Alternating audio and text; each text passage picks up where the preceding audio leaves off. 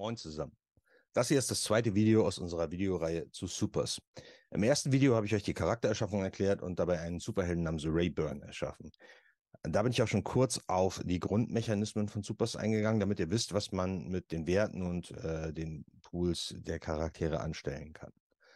Das sollte natürlich dem Grundverständnis dienen. Jetzt aber stehen die Regeln im Fokus und deswegen werde ich in diesem Video mit äh, einer detaillierteren Betrachtung der Grundregeln einsteigen.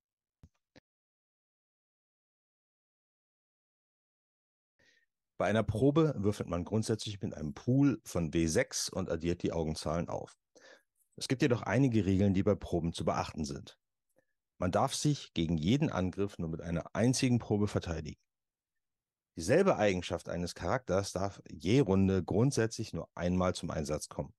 Hat man sich also in einer Runde bereits mit Reaktionen gegen einen Angriff verteidigt, darf man Reaktionen in derselben Runde nicht nochmal anwenden. Auch nicht, um sich äh, gegen einen weiteren Angriff zu verteidigen. Das gilt gleichermaßen für Kräfte und auch für Talente. Es gibt Ausnahmen zu dieser Regel, aber dabei handelt es sich um besondere Kräfte oder Boosts. Kräfte und Resistenzen verwenden die vollen Pools und addieren alle Augenzahlen auf.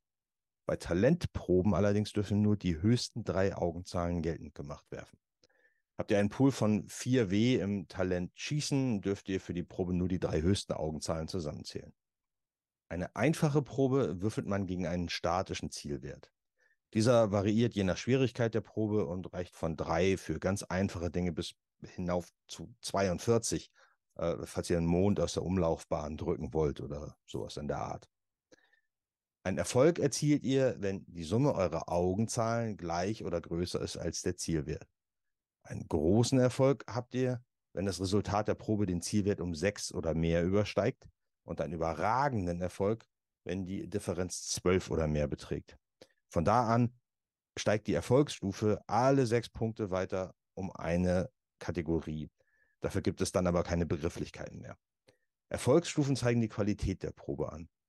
Im Kampf zum Beispiel sorgt jede Erfolgsstufe für einen weiteren Schadenswürfel. Die kompakte Erfolgstabelle findet man auf dem Charakterbogen. Man verwendet sie, indem man einfach den genannten Zielwert sucht und dann nach rechts die Spalten zählt, deren Zahl das Würfelergebnis nicht überschreiten. Die Anzahl der Spalten entspricht dabei der Erfolgsstufe. Ist äh, direkt die nächste Zahl größer als das Probenergebnis, habt ihr einen normalen Erfolg. Ist es eine Spalte weiter, habt ihr einen großen Erfolg. Und sind es zwei Spalten, habt ihr einen überragenden Erfolg erzielt. Darüber hinaus werden die äh, Erfolgsstufen nur noch gezählt. Bei einer vergleichenden Probe werden einfach nur die aufsummierten Augenzahlen beider Parteien miteinander verglichen. Dabei würfelt der reagierende Charakter zuerst und bildet so den Zielwert für den agierenden Charakter. Je nach Rahmenbedingungen kann die Spielleitung eine Probe positiv oder negativ modifizieren. Ein geringfügiger Modifikator wäre zum Beispiel plus oder minus ein Würfel und ein erheblicher sind schon plus zwei oder minus zwei Würfel. Mit Kompetenzwürfeln kann man Probenpools ergänzen, aber man kann sie auch opfern, um andere Effekte zu erhalten, wie zum Beispiel Attribute mehrfach einzusetzen. Man kann aber auch Aktionen unterbrechen oder einen Nachteil ignorieren. Temporäre Kompetenzwürfel erhält man durch Kräfte, Situationen oder dem gegenseitigen Helfen. Sie funktionieren wie gewöhnliche Kompetenzwürfel, werden aber nicht wieder aufgefrischt. Möchte ein Charakter einem anderen Charakter helfen, würfelt er auf ein passendes Talent oder eine Kraft und je volle sechs Punkte des Resultats erhält der Charakter, der die Hauptprobe ablegt, einen zusätzlichen temporären Kompetenzwürfel. In den meisten Fällen muss er die temporären Kompetenzwürfel direkt für diese Probe aufwenden. Es kann aber Situationen geben, äh, in denen die Spielleitung die Verwendung der Kompetenzwürfel über einen längeren Zeitraum gewährt. Nicht temporäre Kompetenzwürfel werden zwischen zwei Spielsitzungen aufgefrischt. Wenn ich nun Kompetenzwürfel einsetzen möchte, kann ich dies auf eine Reihe von Weisen tun. Ich kann eine Aktion eines anderen Charakters sofort unterbrechen. Ich kann ein Attribut einsetzen, auch wenn ich es in dieser Runde schon einmal eingesetzt habe. Ich kann den Kopf hinhalten, um jemand anderes zu schützen, anstatt eine verzögerte Aktion zu nutzen. Ich kann den Pool einer Probe im Verhältnis 1 zu 1 erhöhen. Das muss ich aber vor der Probe entscheiden. Ich kann eine Szene betreten, deren Teil ich zuvor nicht war. Ich kann Fakten erschaffen und die Narration übernehmen. Ich kann die Auswirkungen eines Nachteils ignorieren und ich kann Spezialaktionen mit einer meiner Kräfte ausführen, zum Beispiel temporäre Boosts oder neue Manifestationen meiner Kraft. Die Handlungsreihenfolge wird mittels einer Probe auf Reaktion, Supergeschwindigkeit oder Supersinne abgehandelt. Die Reihenfolge bleibt für die Dauer des Kampfes bestehen. Es gibt vier Arten von Aktionen bei Supers. Dynamische Aktionen sind Angriffsproben oder Talentproben. Davon gibt es nur eine pro Runde und sie beendet immer euren Zug. Es gibt äh, die Verteidigung, das ist quasi die Reaktion auf die Angriffe anderer. Das könnt ihr so oft tun, wie ihr angegriffen werdet. Dann gibt es noch Bewegungsaktionen. Man hat eine Bewegungsaktion pro Runde und die muss immer vor der dynamischen Aktion stattfinden. Und das letzte sind freie Aktionen. Das ist alles andere, was äh, während des Initiativeplatzes des Charakters passiert. Sowas wie Schreien, kurze Befehle zurufen oder sowas in der Art. Anders formuliert, eine Runde läuft immer nach dem folgenden Schema ab. Sie beginnt mit einer Bewegung und oder einer freien Aktion, das in beliebiger Reihenfolge, und sie endet mit einer dynamischen Aktion. Verteidigung könnt ihr beliebig oft einsetzen, sobald ihr attackiert wird, aber ihr müsst dabei beachten, dass jede Eigenschaft nur einmal je Runde eingesetzt werden darf. Ich habe die Möglichkeit, meine Aktion zu verzögern. Das bedeutet, ich handle nicht an meinem Platz in der Aktionsreihenfolge, sondern zu einem beliebigen späteren Zeitpunkt. Damit kann ich die Aktion eines anderen Charakters unterbrechen. In der darauffolgenden Runde habe ich aber wieder meinen normalen Platz in der Reihenfolge. Wenn ich jetzt angreifen möchte, kann ich das auf drei Arten tun. Physisch, sozial oder mental. Physische Angriffe erfolgen mit passenden Talenten oder Kräften. Soziale Angriffe erfolgen ebenfalls mit Talenten oder Kräften, hauptsächlich Präsenz oder Emotionsmanipulation. Mentale Angriffe erfolgen meist mittels Telepathie oder mentalem Schlag. Normalerweise ist nur ein Angriff pro Runde möglich, da es eine dynamische Aktion ist. Es gibt allerdings einen Kraftboost, der nennt sich geteilte Aktion und der erlaubt mehrere Angriffe pro Runde. Verteidigen kann ich mich mit meinen Attributen, also Resistenzen, Talente oder Kräfte. Es ist nur ein Verteidigungswurf je Angriff erlaubt und wie bereits gesagt, darf ich jedes Attribut nur einmal pro Runde anwenden. Ausnahmen sind hier die Kräfte Panzerung und mentaler Schild. Und äh, auch hier ermöglicht der Boost geteilte Aktionen die Ausnahme von der Regel. Physische Angriffe verteidigt man mit den Resistenzen Haltung, Zähigkeit oder Reaktion oder mit einem Talent oder einer Kraft. Hier kann man seine Kräfte sehr kreativ einsetzen und alle sind angehalten, das zu tun. Man kann Pfeile aus der Luft pflücken, Supergeschwindigkeit zum Ausweichen äh, und so weiter. Soziale Angriffe wehrt man meist ab mit Haltung, aber auch hier gibt es Talente und Kräfte, deren Einsatz denkbar ist. Mentale Angriffe gehen gegen Haltung und Wille, aber man kann zum Beispiel auch mentale Kräfte verwenden, um sie abzuwehren. Sind alle Optionen zur Verteidigung aufgebraucht, darf man immer mit einem halben Würfel würfeln. Meistens ist aber immer irgendwo eine Option zu finden und wenn es nur ein Talent mit einem Würfel ist. Angriff und Verteidigung werden als vergleichende Proben abgewickelt. Und die Verteidigung wird als Zielwert für den Angriff genutzt. Verursachter Schaden wird in Form von Würfeln von den Resistenzen abgezogen. Die Höhe des Schadens ergibt sich aus der Differenz zwischen den Wurfresultaten der vergleichenden Probe, wie ihr das in der nebenstehenden Tabelle sehen könnt. Die betroffene Resistenz wird durch die Art des Angriffs bestimmt. Physischer Schaden wird von Haltung, Zähigkeit oder Reaktion abgezogen. Mentaler Schaden wird von Haltung oder Wille abgezogen und sozialer Schaden wird von Haltung abgezogen. Sinkt eine der Resistenzen durch Schaden auf 0 W, ist der Charakter kampfunfähig. Waffen und Rüstungen sind in Superheldenfilmen oder Comics nicht sonderlich verbreitet. Dennoch gibt es dafür Regeln bei Supers. Waffen verwenden das sogenannte Drohpotenzial. Dabei handelt es sich um einen Bonus, der mit der Anzahl der Angriffswürfel multipliziert wird und auf den Erfolg addiert wird, nachdem die Probe erfolgreich war. Hat man zum Beispiel einen erfolgreichen Angriff mit einer Schwelle von 4 hingelegt, aber mit einem Messer zugestochen, das ein Drohpotenzial von plus 1 hat, addieren wir diesen Bonus für jeden verwendeten Würfel auf die 4, sodass wir am Ende eine Erfolgsschwelle von 7 haben, womit aus dem einfachen Erfolg ein großer Erfolg geworden ist.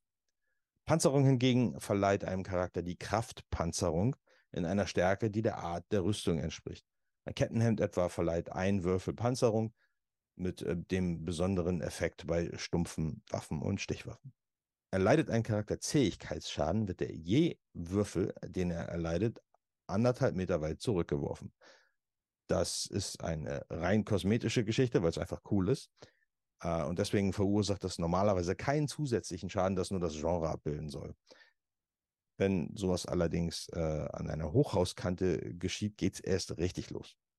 Und es gibt sogar einen Boost, der die Rückstoßweite verdoppelt. Wird Schaden auf Reaktion angewendet, muss in der folgenden Runde die Initiative neu ausgewürfelt werden. Das gilt nicht für Charaktere, die stattdessen eine Kraft anwenden, um ihre Initiative zu ermitteln.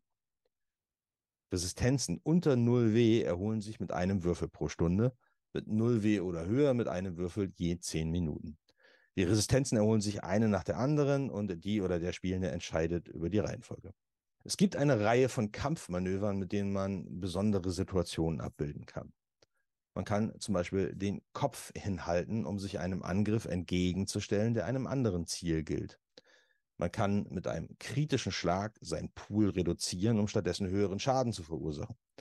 Man kann ringen, also mit einem gewonnenen, vergleichenden Wurf keinen Schaden verursachen, sondern den Gegner in den Schwitzkasten nehmen. Man kann eine Unterbrechungsaktion ausführen, mit der man die Aktion einer anderen Figur aushebelt. Mit einem vollen Angriff erhält man plus einen Würfel auf den Angriffswurf, aber es sind in dieser Runde keine aktiven Verteidigungen möglich, also nur mit den Resistenzen. Mit einer vollen Verteidigung erhält man einen Würfel auf Verteidigungswürfe, kann aber in derselben Runde keine dynamischen Aktionen ausführen.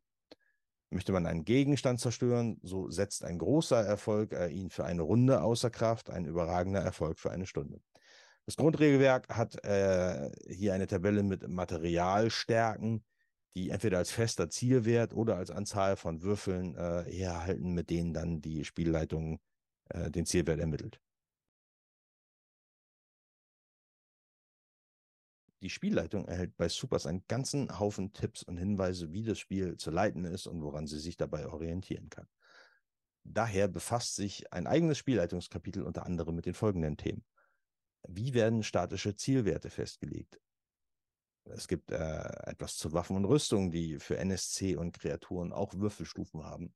Es gibt umfangreiche Listen mit NSC, Kreaturen, Fahrzeugen, äh, es gibt Infos zu weltlichen Gefahren wie Erdbeben, Bränden, Vulkanausbrüche oder Meteoriteneinschläge. Es gibt äh, Tipps zur Entwicklung von Kampagnen mit Superheldinnen, etwas zum Tod von Superheldinnen. Dann widmet sich ein äh, Abschnitt über die Weiterentwicklung der Charaktere, die in Form von der Vergabe von Kompetenzwürfeln äh, erfolgt, die dann wie bei der Charaktererschaffung entweder zurückgehalten werden können oder zur Erhöhung von Eigenschaften genutzt werden. Kompetenzwürfel werden für Triumphe, für das Erreichen von Meilensteinen, besonders gutes Rollenspiel oder das Erfreuen der Runde durch witzige oder coole Aktionen vergeben. Das Buch endet mit einem umfangreichen Anhang, der unter anderem auch noch Folgendes beinhaltet.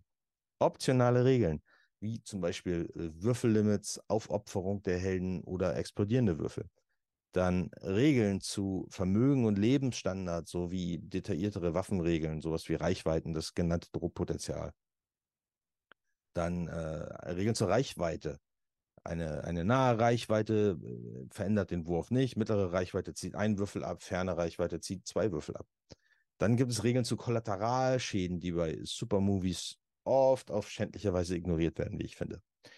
Dann Schaden mit Charakter. Also äh, wie gestaltet sich der Schaden in Abhängigkeit von den eingesetzten Kräften.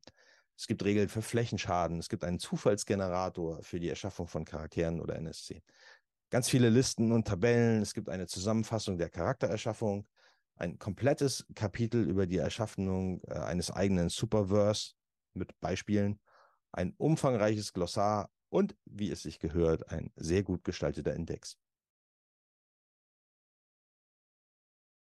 An offiziellen Veröffentlichungen sind bisher das äh, Grundregelwerk erschienen natürlich, dann äh, ein Würfelset, das ihr hier nebenan seht. Und wenn ich mich nicht verzählt habe, sind bislang neun Mini-Settings veröffentlicht worden, deren Beschreibung ihr im Neuigkeiten-Blog auf äh, superheldenrollenspiel.de findet. Als Downloads auf superheldenrollenspiel.de äh, gibt es einen Schnellstarter für Supers, einen ausfüllbaren Charakterbogen mit Regelübersicht, Regeln für Mechas und Konvertierungsregeln für Charaktere aus anderen Supers-Rollenspielen.